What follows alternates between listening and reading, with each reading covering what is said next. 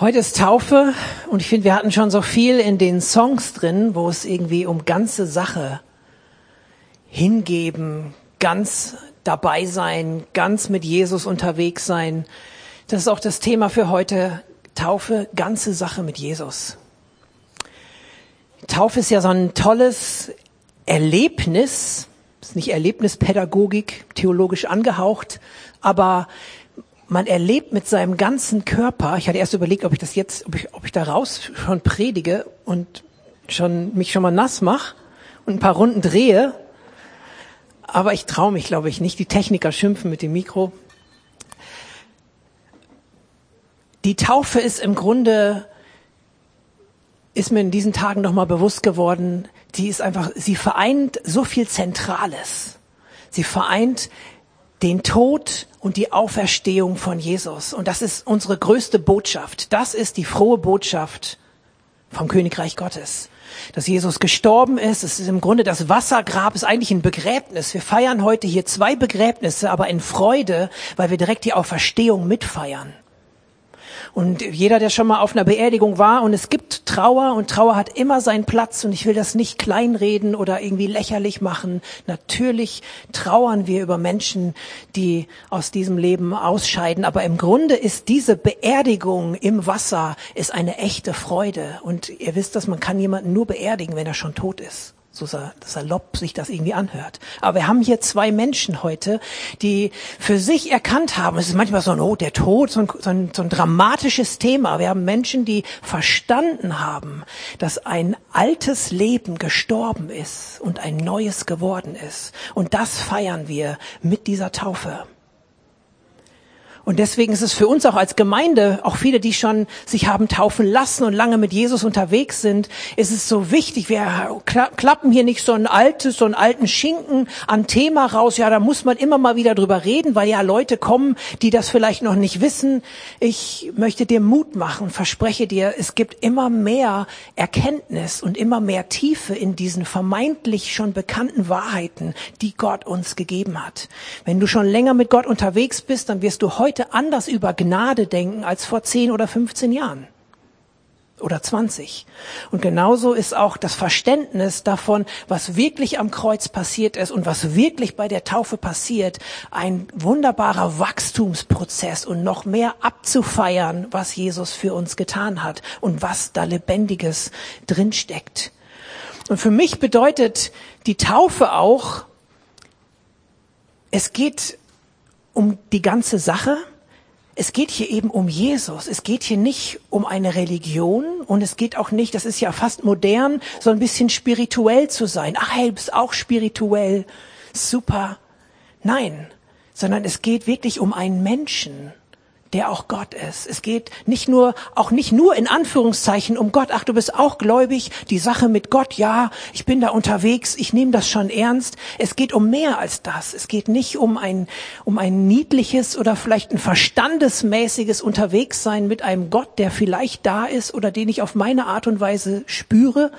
Ich will nichts lächerlich machen, sondern es geht um einen realen, Menschen, der auf die Welt gekommen ist als der Sohn Gottes. Und es geht um den Glauben an diese Person und nicht um irgendwie Gott, der vielschichtig zu beurteilen oder zu verstehen ist. Und das ist das Geheimnis auch an der Taufe. Die Taufe ist ja sowas ganz Praktisches und irgendwie ist es auch nicht nur ein Symbol. Man sagt ja manchmal, ja, es ist so das Äußere, was zeigt, was drinnen passiert ist. Ja, Einerseits schon, andererseits lesen wir aber auch, dass da eine Kraft drin ist. Weil was soll das denn bedeuten? Ach, da geht einer ins Wasser äh, und kommt wieder raus. Ja, es ist ein tolles Symbol. Ich zum Beispiel habe jahrelang so gedacht. Ähm, und ich bin im Grunde mit, ja so mit elf Jahren war ich, mit elf Jahren war ich mit Jesus nah unterwegs und ähm, habe sogar auch den Heiligen Geist erlebt. Ähm, man sieht ja, als Jesus getauft wurde, kam der Geist Gottes auf ihn und dann ging er in der Kraft des Geistes geführt vom Geist in die Wüste und kam mit der Kraft des Geistes wieder raus. Wir sehen in der Apostelgeschichte und so immer, wenn welche getauft wurden, der Heilige Geist war auch ein Thema. Will ich heute nicht ausweiten, aber ich habe mit elf Jahren den Heiligen Geist erlebt, aber hatte noch keine Wassertaufe. Finde ich auch mal cool, dass Gott nicht so eine Strichliste, okay, erst das, dann das, dann das. Gibt ein paar Dinge, die sind wichtig. Ohne Buße und Erkenntnis von Sünde brauchst du dich auch nicht taufen lassen. Ohne Glaube ist der Taufe nichts. Weil wenn wir mit Gott unterwegs sind, dann müssen wir glauben. Hebräer 6, Vers 11. Wer sich Gott naht, muss glauben, dass er ist. Wer Gott wohlgefallen möchte, muss glauben, dass er ist. Weil ich möchte Gott gefallen. Und der beste Einstieg, Gott zu gefallen, ist, mit Glauben zu kommen. Und wenn ich gar nicht glaube, dass da irgendwas passiert, wenn ich gar nicht glaube an Jesus Christus, dann brauche ich mich auch nicht taufen lassen. Dann ist die Taufe nichts. Und deswegen ist es auch irgendwie ein Geheimnis. In Kolosser steht es, glaube ich, dass wir erkennen werden, das Geheimnis der Hoffnung der Herrlichkeit Christus in uns. Irgendwie sind ja in vielen Dingen doch auch ein Geheimnis. Was passiert beim Abendmahl? Was passiert bei der Taufe? Was passiert bei der Wiedergeburt? Wie habe ich das Geschenk des ewigen Lebens? Wie kriege ich das? Was, was macht das mit mir? ist irgendwie ein Geheimnis, was sich entfaltet. Gott mag Klarheit. Gott mag Entschlossenheit und nach seiner Art, nämlich geduldig und treu. Zweite Chronik 16, Vers 9. Denn des Herrn Augen durchlaufen die ganze Erde, um den treu beizustehen, deren Herz ungeteilt auf ihn gerichtet ist. Einfach ein, zwei Aspekte nennen, wo klar wird, Gott mag ganze Sache. Und da ist er nicht, er ist kein strenger Lehrmeister oder ein Trainer, der irgendwie guckt, okay, hey, das hast du geschafft, jetzt kommt das nächste, ich habe hier meinen Plan, den müssen wir durcharbeiten. Gott ist gnädig, er ist barmherzig, er ist liebevoll. Aber er mag und er sehnt sich danach, dass so wie er klare Sache gemacht hat und die Sünde besiegt hat, er hat klare Sache gemacht, er ist den ganzen Weg gegangen für dich. Er möchte auch, dass wir ihm nachkommen und auch klare Sache machen. Ein Vers, den die meisten kennen, haben wir jetzt keine Folie von. Ich lese es vor, 5. Mose 6, Vers 5. Und du sollst den Herrn, dein Gott, lieb haben von ganzem Herzen. Lieben von ganzem Herzen, von ganzer Seele und mit all deiner Kraft. Ganzem Herz, ganzer Seele, ganzem Verstand und aller Kraft Gott zu lieben. Das ist das, wonach Gott sich sehnt. Er liebt sich Beziehungen. Er liebt das, das Volle, die ganze Sache. Bei Gott geht's um das Leben. Deswegen mag ich auch die Taufe, weil sie, wenn du da ins Wasser reingehst, die, die sich haben schon taufen lassen und sich dran erinnern können, die, die wissen, hey, du bist einfach pudelnass. Du bist richtig nass von oben bis unten.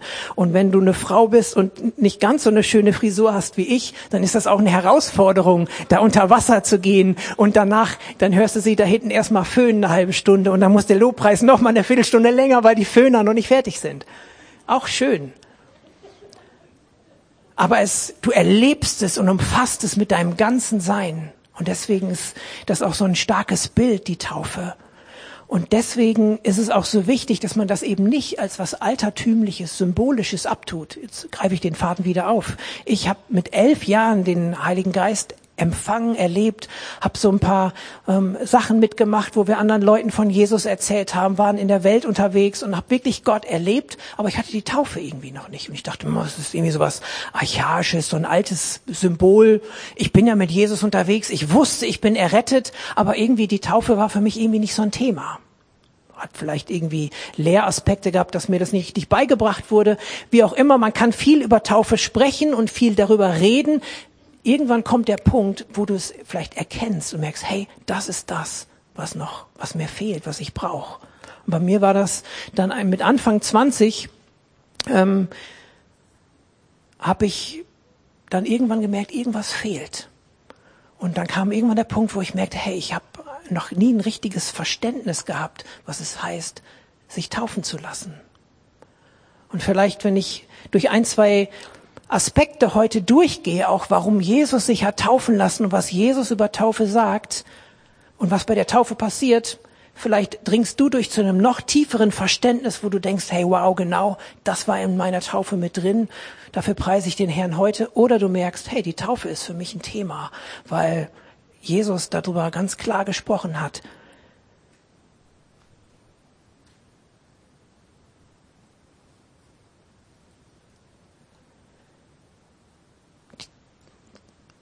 Jesus ist interessiert an unserem ganzen Sein, unserem ganzen Leben. Das heißt in Galater 2, Vers 20, nicht mehr ich bin es, der lebt, nein, Christus lebt in mir. Und solange ich noch dieses irdische Leben habe, lebe ich im Glauben an den Sohn Gottes, der mir seine Liebe erwiesen und sich selbst für mich hingegeben hat. Was ein bisschen hilft, um auch Taufe zu verstehen, ist sich den Unterschied anzugucken von Johannes dem Täufer und dann von Jesus Christus. Und diese beiden Taufen steigen wir jetzt nur ein bisschen ein, wollen jetzt keinen Bibelabend irgendwie rausmachen, aber mir hat es in den Tagen auch noch mal ein bisschen mehr die Augen geöffnet. Da ist ja Johannes der Täufer vor Jesus kurz vor Jesus wurde, war er an der Öffentlichkeit und hat im Grunde den Weg bereitet für Jesus.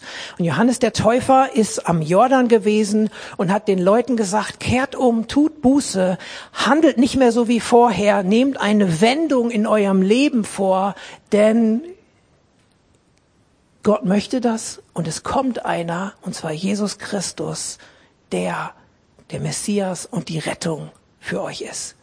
Es war eine Vorbereitung und man, man sagt oder man liest in der Bibel, es war eine Taufe in die Buße, die Buße des Johannes. Es war eine Umkehrbuße. Es war eine, ein, ein Untertauchen, die kam da ja aus dem, äh, aus dem Jüdischen, wo viel mit Waschung und das ist ein tolles, starkes Symbol, wo was bei auch passiert. Ähm, und deswegen war das damals einfach ein, ein bekanntes Set und dann war das für sie jetzt auch nicht so eine Riesenhürde wie vielleicht für Leute heute, die eine Wassertaufe oder eine Erwachsenentaufe irgendwie in Angriff nehmen. Sie waren also ein Stück weit da vorbereitet. Dennoch, sie, sie mussten vorher was in ihrem Herzen bewegen und verstanden haben, weil es heißt irgendwie, tut zeigt erst, dass ihr umkehren wollt, hat er den Leuten gesagt, und dann könnt ihr kommen und euch taufen lassen.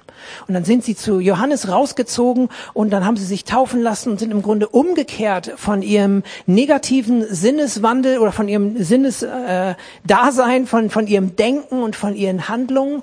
Und Johannes hat aber gesagt, ähm, es kommt aber noch derjenige, der tauft noch mal anders. Und gibt so eine Stelle später, wo Paulus unterwegs ist und eben genau solche Leute trifft, die, das ist Apostelgeschichte 19, die im Grunde sich auf diese Taufe von Johannes haben taufen lassen. Und die gesagt haben, hey, wir wollen irgendwie ein Zeichen setzen, wir haben innen was erlebt, wir wollen uns un, äh, umorientieren, wir wollen mit Gott leben und nicht ohne ihn und haben im Grunde diese Taufe des Johannes erlebt und haben danach als Jünger des Johannes gelebt. Das ist Apostelgeschichte 19 ab Vers 1. Ich lese das mal kurz. Während Apollos in Korinth war, zog Paulus durch das kleinasiatische Hochland und dann zur Küste hinunter nach Ephesus. Dort traf er auf eine Gruppe von Jüngern, die seine Aufmerksamkeit auf sich zogen. Habt ihr den Heiligen Geist empfangen, als ihr zum Glauben gekommen seid? fragte er sie. Den Heiligen Geist empfangen? entgegneten sie. Wir haben noch nicht mal gehört, dass der Heilige Geist schon gekommen ist. Was für eine Taufe ist denn an euch vollzogen worden? wollte Paulus wissen. Die Taufe des Johannes, erwiderten sie. Da sagte Paulus, Johannes rief das israelitische Volk zur Umkehr auf und taufte die, die seinem Aufruf folgten. Aber er verband damit die Aufforderung, an den zu glauben, der nach ihm kommen würde, nämlich an Jesus. Als sie das hörten, ließen sie auf den Namen von Jesus, dem Herrn, taufen. Und als Paulus ihnen dann die Hände auflegte, kam der Heilige Geist auf sie herab. Sie redeten in geistgewirkten Sprachen und machten prophetische Aussagen. Yes. Das heißt, er fragt also genau, ähm, Finde ich auch interessant, aber ich könnte mich jetzt hier drin auch äh, verlieren. Ähm, habt ihr den Heiligen Geist empfangen? Und die so, Herr, von welchem Heiligen Geist sprichst du? Und der Vater, mit welcher Taufe seid ihr denn getauft worden? Damals war es eigentlich normal, dass wenn man getauft wurde, dass man auch den Heiligen Geist empfangen hat. Damals war es auch normal, wenn man zum Glauben kommt, kannst du die Apostelgeschichte durchgehen, dass man eigentlich ein paar Stunden später oder sogar unmittelbar oder irgendwie einen Tag später sich hat taufen lassen. Da ist man nicht unbedingt durch wochenlang und monatelange ähm, Kurse gegangen oder hat irgendwie ganz viel darüber gelernt, sondern es war wichtig, wenn klar war, hey, da hat einer Jesus entdeckt und in sein Herz aufgenommen, er glaubt, dass es sein Retter ist, dann wurde der alsbald einfach getauft. Und dann war normal, dass der Heilige Geist auch da war und dass was passierte. Und deswegen fragt er hier irgendwie so, ähm, auf welche Taufe seid ihr denn getauft, wenn ihr noch nicht mal was vom Heiligen Geist wisst? Und sie sagen, auf die Taufe des Johannes. Er bekräftigt dann nochmal, hey, aber der hat gesagt, ihr sollt euch taufen lassen, damit ihr an den glaubt, hinwenden zu dem, der dann kommen wird. Und ich glaube, für diejenigen, die sich da nochmal haben taufen lassen, war es bestimmt eine Herausforderung. Weil, wir haben doch jetzt hier schon mit Johannes und Umkehr und Buße und so, warum, warum denn jetzt nochmal? Wir glauben ja an Jesus, das ist kein Problem. Hey, das, das nehmen wir mit rein. Könnte man so denken. Aber für mich steckt da noch irgendwie so diese, diese Sache, dass Jesus kam, dass er was getan hat, dass es sichtbar und offenbar war und dass man daran glaubt, was er getan hat. Sie konnten ja nicht vorher, sie konnten vorher schon hoffen und glauben, dass das mal in Erfüllung kommt.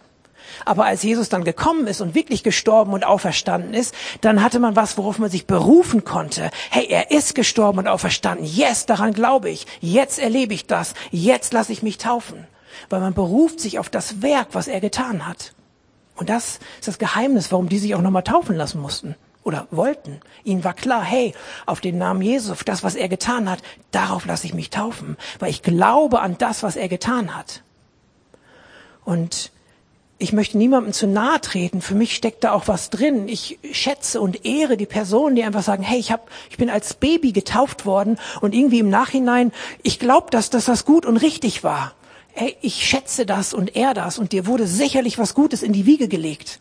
Aber unser Verständnis von Taufe im Christuszentrum ist, ähm, wer glaubt, lässt sich taufen.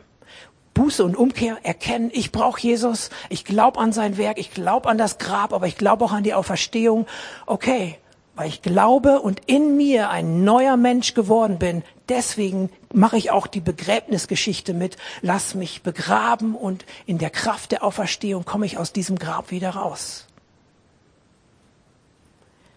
Weil ohne Glaube ist es unmöglich, Gott zu gefallen. Und das er ist geduldig und gnädig, aber ich glaube, ein, ein Schritt des Glaubens, die Bibel sagt, ein Glaube ohne Werke ist tot. Kannst du mal Jakobus lesen. Das heißt, irgendwie, wenn du nur so für dich im stillen Kämmerein glaubst und irgendwie nichts machst, dann ist das ein toter Glaube, wenn du nicht wirklich dein Leben änderst und so handelst und deinen Nächsten wirklich liebst und wirklich Jesus nachfolgst mit deinem ganzen Sein, mit deinem ganzen Leben. Aber genauso glaube ich, dass, dass Werke ohne Glaube eben auch tot sind. Eine Taufe ohne Glaube ist aus meiner Sicht, kann dann, wenn wir das so lesen, kann dann nicht das sein, worüber Jesus selbst gesprochen hat und sich auch selber hat taufen lassen. Weil die Dinge, die aus Glauben geschehen, ich, ich bin auch nicht so, dass, oder sagen wir mal so, ich habe nicht genug Glauben, Atheist zu sein, das möchte ich hier offen bekennen. Und ich habe auch nicht genug Glauben, sagen wir mal, in der Zeit zurückzureisen und einer, einer Handlung, ein, einer Tat auf einmal Glauben, Marty McFly, Back to the Future, begegne nicht deinem Doppel. Manchmal passiert uns das, dass wir dem alten Ich begegnen. Was willst du hier? Ähm, aber wir sollen nicht, ich, ich glaube nicht daran, dass ich zurück in der Zeit reisen kann und auf einmal, hey, ich habe da voll Glauben gehabt als Baby. Ich will auch nichts lächerlich machen, sorry. Aber genauso kann ich auch nicht Gebete, die ich vielleicht in der Vergangenheit gesprochen habe, wo ich eigentlich nicht mit Jesus drin unterwegs war. Ich glaube, Gott hört dich, auch wenn du nicht wirklich Jesus von Herzen schon kennst. Er hört deine Gebete. Aber die Frage ist, wie viel Glauben ist in den Gebeten? Gott ist barmherzig und nah jederzeit in deines Lebens. Er liebt den Sünder 100 Prozent genauso wie er mich liebt.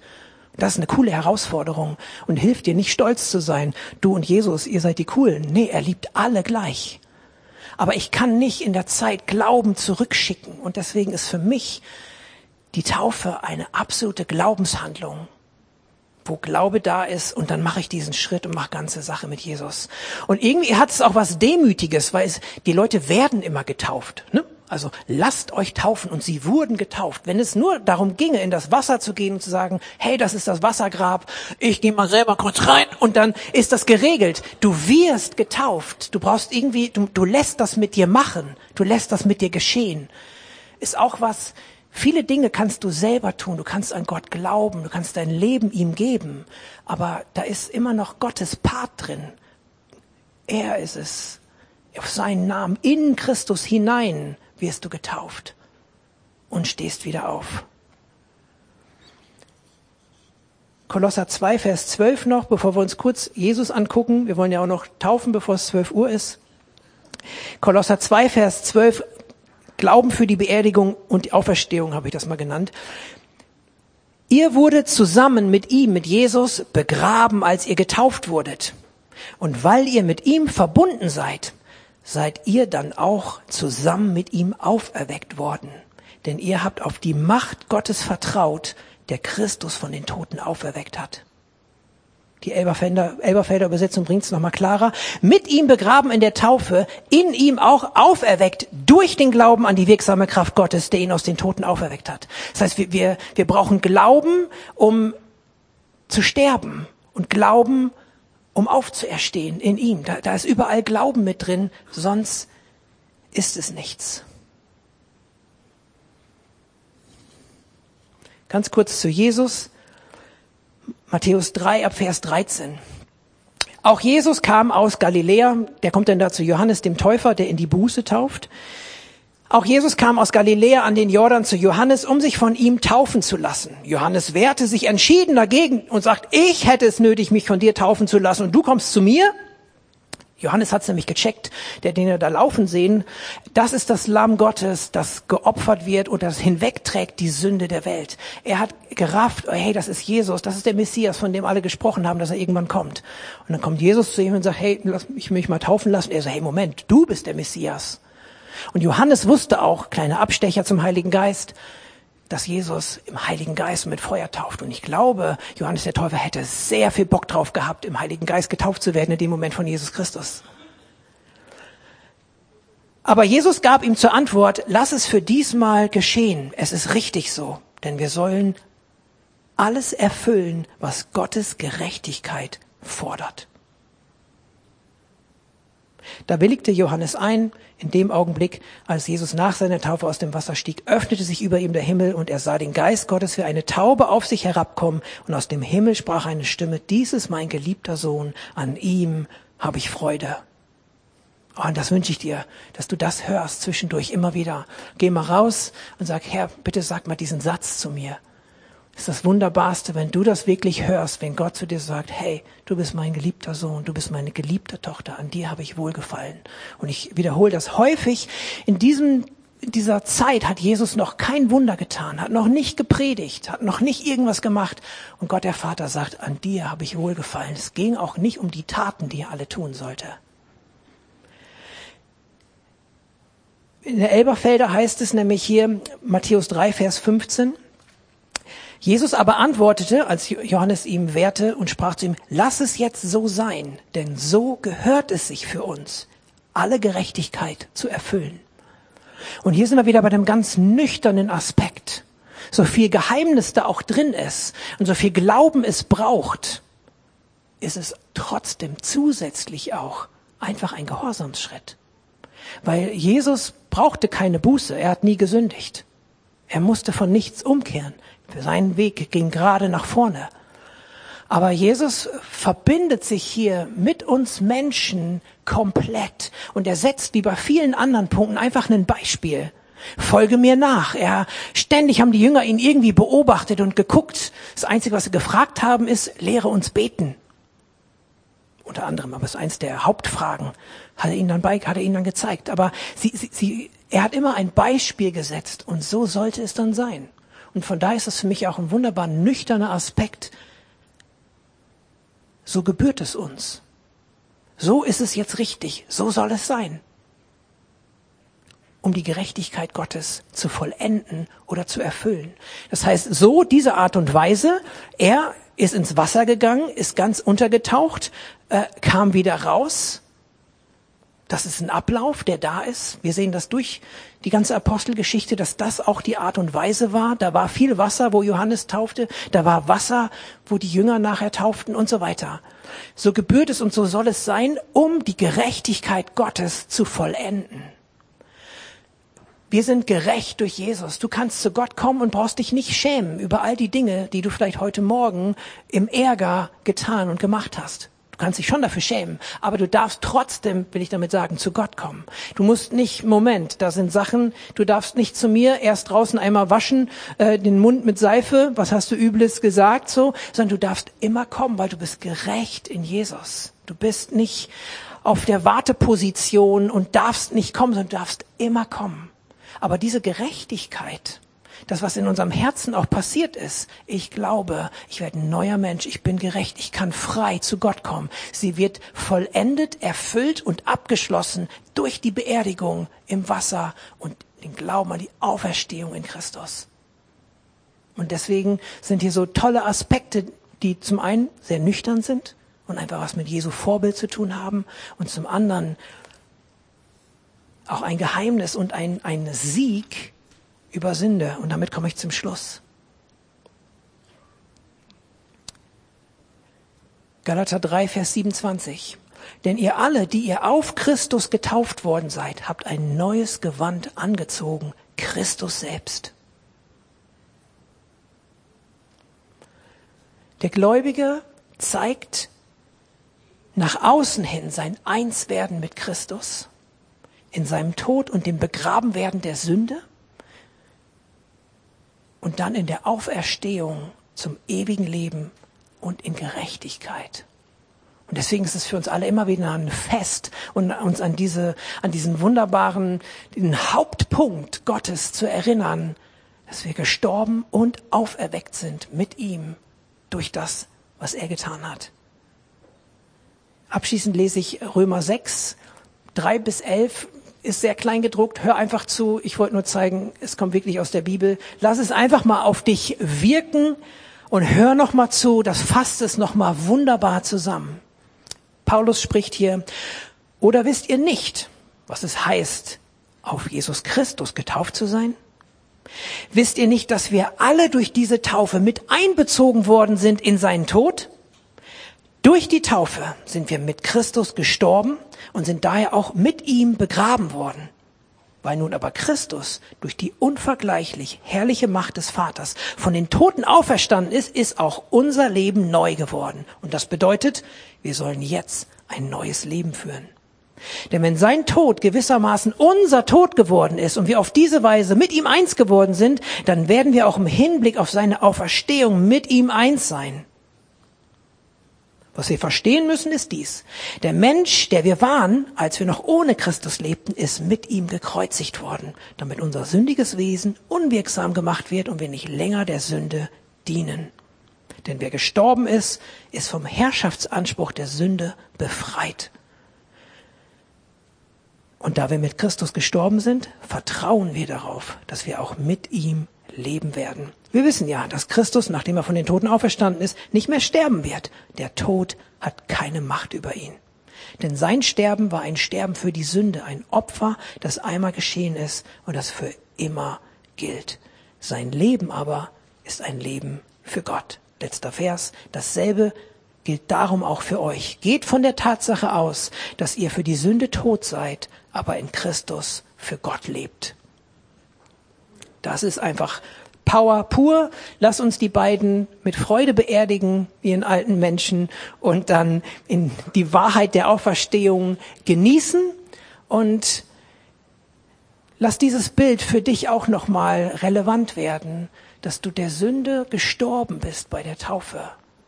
Sie hat, natürlich hast du immer mal wieder zu kämpfen, aber du kannst entscheiden und kannst sagen, ich bin der Sünde gestorben. Sie hat kein Anrecht mehr an mir und ich lebe für Gott. Ich bete noch kurz und dann gehen wir rein.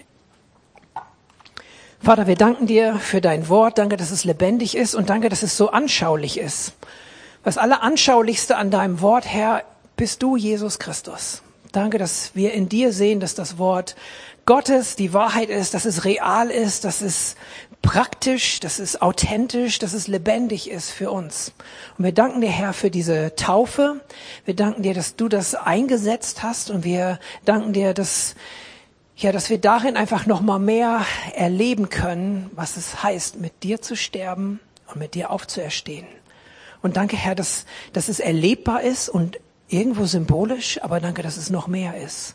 Herr, und ich bete so in Jesu Namen, dass einfach die beiden Täuflinge, aber auch jeder von uns heute, dass wir noch mehr verstehen, was es heißt, in dein Tod und in dein Leben einfach, ja, mit dir da verbunden zu sein. Danke, dass wir frei sind von aller Sünde, dass wir es entscheiden können, ob wir sündigen wollen oder nicht, Herr. Danke, dass wir das Geschenk des ewigen Lebens in uns tragen und dass das uns zieht zu dir hin und ins ewige Leben selbst. Herr, und so preisen wir dich einfach für einfach deine Liebe und für deine Gnade und ja, beten einfach Geist Gottes, dass du uns allen jetzt hier eine gute Zeit weiterschenkst. Amen.